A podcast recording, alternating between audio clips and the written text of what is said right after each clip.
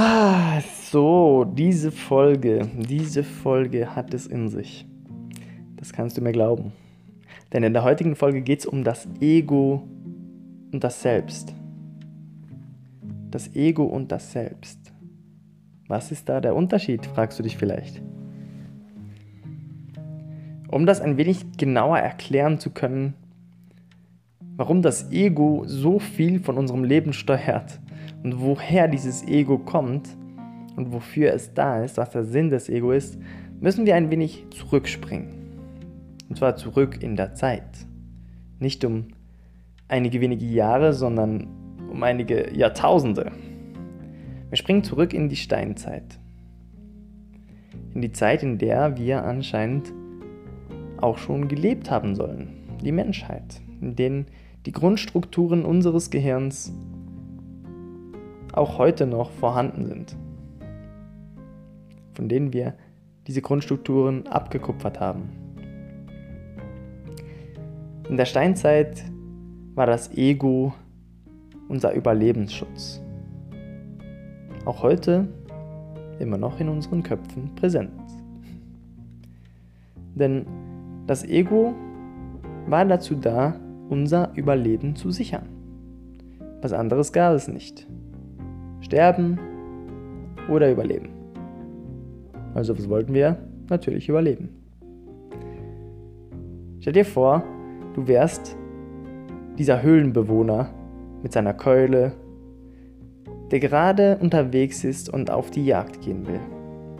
Und plötzlich aus dem Nichts kommt aus einem Busch ein Säbelzahntiger hervor, der dich angreifen will. Sofort kommt dieses Schutzsystem in dir hoch und wird aktiviert. Drei Entscheidungsmöglichkeiten. Erstens, du greifst an und tötest diesen Säbelzahntiger. Zweitens, du stellst dich tot und hoffst, dass dir nichts passiert. Drittens, du rennst weg. Innerhalb Sekundenbruchteilen schießen durch deine Körper Stresshormone. Hormone wie Cortisol und Hormone wie Adrenalin und Noradrenalin, die allesamt dafür da sind, dass du all deine Energiereserven in deine Muskeln stecken kannst und falls es nötig ist, in der Lage bist, dieses Tier zu erlegen oder schnellstmöglich wegzurennen. Unnötige Organe, wie beispielsweise der Magen, werden ausgeschaltet. Brauchen wir vorerst nicht. Du entscheidest dich für die Flucht. Bumm. Du bist schneller, als du es je zuvor warst, denn diese Superhormone helfen dir, aus dieser Situation lebend wieder rauszukommen.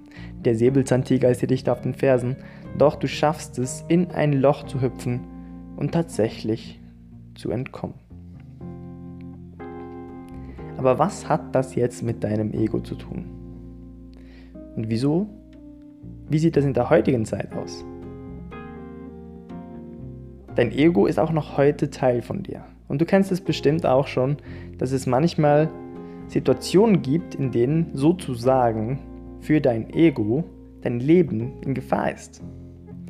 Denn unser Leben ist auch schon in der Gefahr, wenn irgendjemand einen Kommentar macht, der möglicherweise unseren Ruf schädigen könnte. Denn Rufschädigung könnte für unser Ego ein Grund zum Tod sein. Denn wenn unser Ruf geschädigt wird, könnten wir aus der Gruppe ausgegrenzt werden und wenn wir aus der Gruppe ausgegrenzt werden, dann könnten wir sterben, weil wir alleine quasi machtlos sind. Weil wir früher in der Steinzeit nämlich machtlos waren, wenn wir alleine waren. Alleine waren wir hilflos. Also ist Rufschädigung etwas vom Schlimmsten, was uns passieren kann. Oder es war es zumindest. Mit unserem Programm, dem Ego, sind wir aber immer noch mit dieser Rufschädigung in einem Problem, denn die begleitet uns. Wir haben immer noch Angst, irgendwie ausgegrenzt zu werden oder nicht akzeptiert zu werden in der Gruppe. Dieses Ego kontrolliert also ziemlich, ziemlich stark unsere Entscheidungen. Denn wir tun quasi alles dafür, damit andere Menschen uns mögen. Wenn dieses Ego-Dingens uns steuert. Denke aber daran, dieses Ego, das ist ein Schutzmechanismus. Es will, dass du überlebst. Wir haben diese drei Grundreaktionen, die uns in diesen Fällen unterstützen wollen. Wenn dich also jemand anpöbelt und dein Ego sich verletzt fühlt, und ja, verletzt fühlt, weil es ist nicht immer eine Verletzung, aber wenn du es so interpretierst, dann fühlt es sich halt so an, dann fällst du in dieses Schutzsystem und das Ego sagt, okay, was machen wir? Angreifen, irgendeine schlagfertige Antwort oder im schlimmsten Fall eine Handgreiflichkeit. Du schlägst zu. Da das gesellschaftlich nicht so ganz willkommen ist, tendieren wir dazu, die zweite oder die dritte Strategie zu wählen. Diese Energie, die in dir aufkommt, wenn dein Ego verletzt ist, die muss hm, irgendwo hingedrückt werden. Wir drücken sie meistens nach unten und wir spüren, wie in uns selbst ein Ziehen, ein Drücken aufkommt, weil wir uns nicht trauen, irgendwelche Worte zu sagen. Wir fallen in die Schockstarre, ins Todstellen, sind je nachdem gar nicht mehr in der Lage, irgendwas zu sagen. Wir sind verloren in unserer eigenen, in unserem eigenen Schutzreflex. Also drücken wir alle die Worte, die wir am liebsten der anderen Person direkt ins Gesicht gesagt hätten, einfach weg. Die letzte Option ist die Flucht. Und auch das ist etwas, worauf wir besonders in Beziehungen oft zugreifen. Wir werden getriggert, unser Überleben könnte in Frage gestellt werden, denn auch Fortpflanzung ist ja ein wichtiger Prozess gewesen in der Evolution. Es ist ein Grundtrieb des Menschen, ein Grundtrieb des Egos. Ohne Fortpflanzung, ohne Fortpflanzung wurde der Fortbestand der Rasse nicht garantiert. Also mussten wir uns fortpflanzen.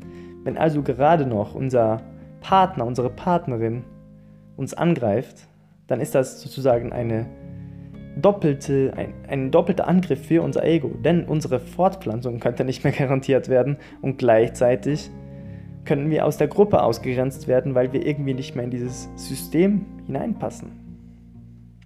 Also rennen wir weg.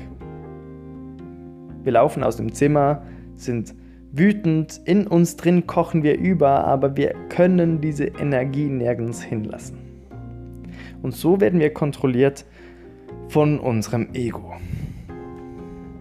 Pah. Vielleicht hast du dich gerade in einigen dieser Situationen wiedererkannt. Und darauf musst du nicht böse sein, denn es ist etwas, das du vielleicht, das dir bisher noch nicht so bewusst war. Die Sache ist die, dass wenn dieses Ego so aktiv ist und wenn wir immer noch so agieren, wie wir früher in der Steinzeit agier, agiert haben, dann geht diese Energie in uns hinein und diese Energie wird uns krank machen. Denn weggedrückte Emotionen, weggedrückte Energien führen in uns selbst zu zusätzlichem Stress, zusätzlicher Belastung und schlussendlich machen sie unser Immunsystem schwach und führen dadurch stärker zu Krankheiten. Wie kannst du also heute damit umgehen? Wie kannst du es schaffen, dass das Ego nicht deinen Alltag kontrolliert? Dein Ego wünscht sich von Herzen Bestätigung von außen. Es ist wie ein kleines Kind, das schreit, wenn es wütend ist das sagt, es ist überhaupt nicht in Ordnung, wenn irgendjemand mich angreift. Es ist ein Kind, das auch mal die Arme verschränkt und beleidigte Leberwurst spielt. Oder ein kleines Kind, das einfach mal wegläuft, wenn es keine Lust mehr hat, mit irgendjemandem zu sprechen, der gerade nicht das sagt oder das tut, was dieses kleine Kind will. Du kannst also diesem Kind die nötige Aufmerksamkeit schenken. Du kannst deinem Ego, dein Ego lernen, mit dir zu spielen, anstatt gegen dich. Du kannst lernen, dass dein Ego ruhiger wird. Und gerade am Anfang ist das eine Variante, die dir bestimmt ganz, ganz, ganz viel bringen wird.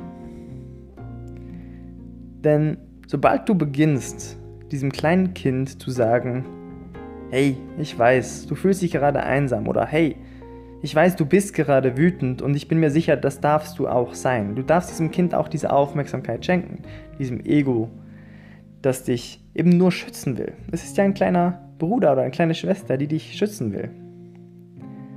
Und wenn du beginnst, diesem Kind die nötige Aufmerksamkeit zu schenken, dann wird es auch nicht mehr so laut und es wird nicht so kontrollierend sein.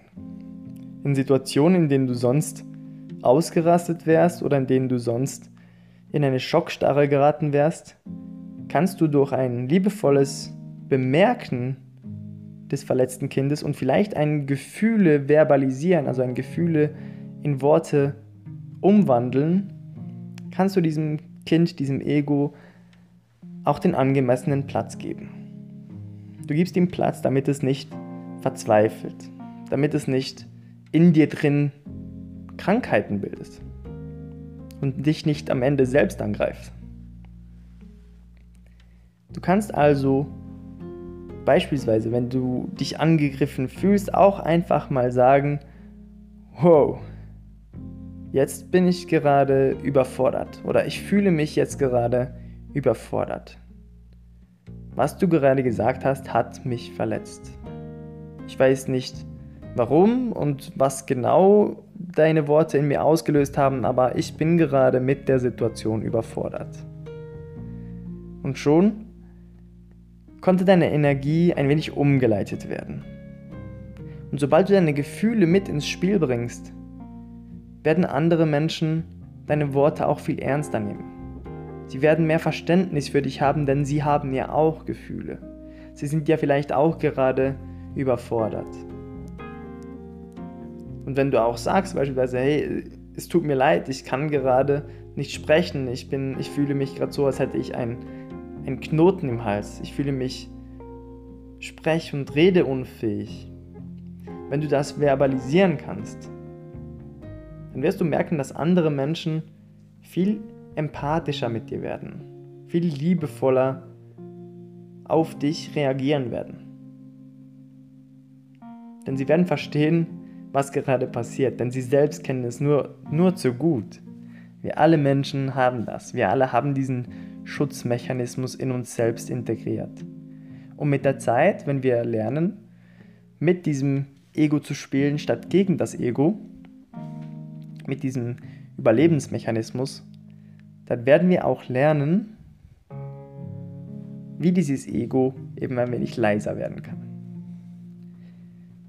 Denn ich kann dir sagen, hey, am Anfang von meiner bisher achtjährigen Beziehung, da war ich komplett in diesem Modus gefangen. Immer wieder diese automatischen Schutzreflexe, sobald irgendwas gesagt wurde, das mich getriggert hat, das mich in mir selbst diesen, diesen Schmerz ausgelöst hat. Die Angst, dass ich beispielsweise nicht mehr dazugehören könnte oder dass ich nicht gut genug bin. Und mit der Zeit, je mehr ich gelernt habe, meine Gefühle zu verbalisieren und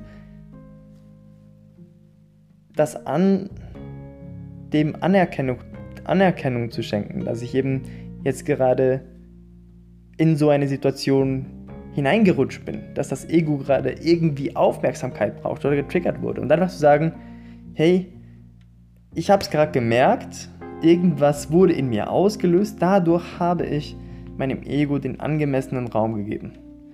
Und jetzt, heute, fällt es mir viel leichter, in gewissen Situationen einfach auch ruhig zu bleiben, weil ich weiß, okay, es sind so Automatismen, die laufen einfach ab.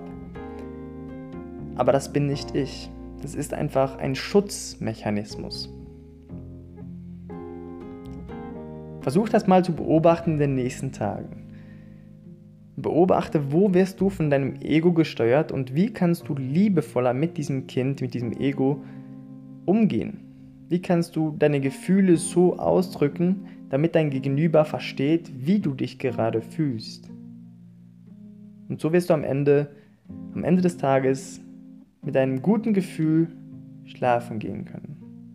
Mit dem Gefühl, keine Emotionen keine Emotionen wegdrücken zu müssen, sondern mit dem Gefühl, dass du einfach sein darfst. Und wenn du spürst, dass da noch ein Rest drin ist von angebautem Stress, dann bewege dich. Denn genau das hätten wir in der Steinzeit auch getan. Wir wären rausgegangen und wären gerannt. Also geh, wenn du so einen Stau hast und merkst, in dir drin ist sowas, dann lauf mal, dann lass den Stress noch raus. Aber sei dir bewusst, dass das Laufen, das Sporttreiben nicht der Schlüssel ist, um mit dem Ego besser umzugehen. Das Spazieren oder das Laufen, das Bewegen, das ist nur eine Symptombekämpfung. Wenn du also mega viel Sport machst aktuell, weil du beispielsweise aufgestaute Emotionen in dir hast, dann bist du noch in der Symptombekämpfung. Beginne also wirklich liebevoller mit diesem Ego umzugehen und in Situationen diesem Kind auch die angemessene Aufmerksamkeit zu schenken. Denn mit dem Sport werden wir immer nur die Folgen ausgleichen können, die durch das Ego ausgelöst wurden. Aber wir können auch die Ursache, und zwar die, der Umgang, wie wir mit dem Ego umgehen, das können wir auch verändern. Ich hoffe, diese Folge hat dir einen neuen Einblick in deinen Körper, in diese Automatismen geben können, die uns oft so kontrollieren. Und ich kenne es wirklich nur zu gut, denn so oft werden wir kontrolliert, unbewusst von unserem Ego. Und je mehr wir loslassen können, je mehr wir auch liebevoll mit uns selbst umgehen können, mit diesem Ego umgehen können, umso mehr werden wir frei sein und werden unser eigenes Glas so weit gefüllt haben und so wertschätzend mit uns selbst, mit diesem Ego umgehen können, dass wir anderen Menschen auch anders begegnen können. Viel Erfolg auf deiner Reise, viel Erfolg beim Beobachten, Annehmen, Lernen und Gefühle verbalisieren. Alles Liebe, dein Niki.